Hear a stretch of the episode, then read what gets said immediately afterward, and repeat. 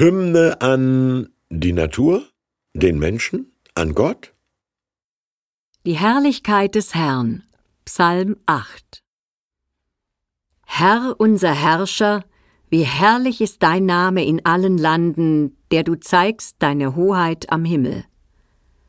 Aus dem Munde der jungen Kinder und Säuglinge hast du eine Macht zugerichtet um deiner Feinde willen, dass du vertilgest den Feind und den Rachgierigen. Wenn ich sehe die Himmel, deiner Finger Werk, den Mond und die Sterne, die du bereitet hast, was ist der Mensch, dass du seiner gedenkst, und des Menschen Kind, dass du dich seiner annimmst? Du hast ihn wenig niedriger gemacht als Gott. Mit Ehre und Herrlichkeit hast du ihn gekrönt.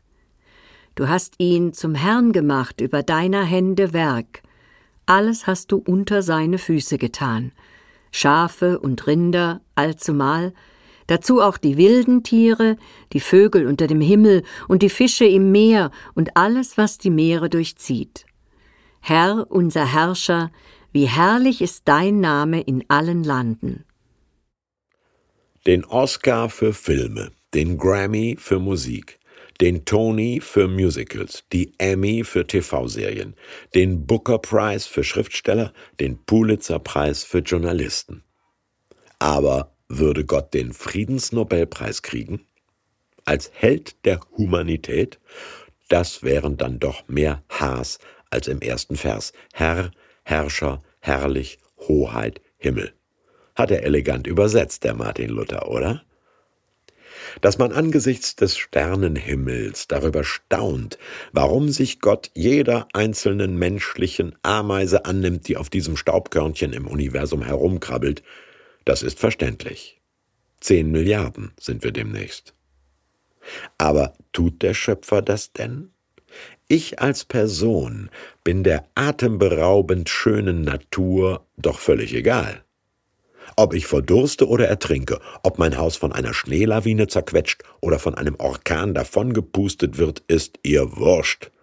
Wenn ich Krebs habe, wuchert der ganz natürlich tödlich weiter.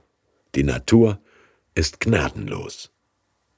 Diese Bedeutungslosigkeit des Individuums, zack, springt um in die Ehre und Herrlichkeit eines mit schöpferischer Genialität gekrönten Menschen.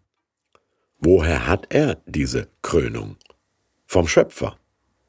Der nämlich ist kein gnadenlos zuschlagendes Naturgesetz, sondern lässt mit sich reden, ist ansprechbares Gegenüber und hat die gottähnliche Menschenwürde unter anderem dadurch geadelt, dass er uns Verantwortung für die Mitgeschöpfe übertrug. Am direktesten spüren wir diese Fürsorgepflicht, wenn ein Säugling schreit. Keinen, der ein Herz im Leibe hat, lässt das kalt. Worin besteht die Macht, die ein Kleinkind besitzt. Eltern wissen, wovon ich rede. Darin, dass das Kind an unsere Liebe appelliert. Genau das ist der Knaller dieses Psalms. Der herrliche Herr aller Sterne übt seine Macht über den Umweg der menschlichen Liebe aus. Aus Kindermund sozusagen. Vom strahlenden Schweigen der Galaxien bis zum Quäken eines Säuglings.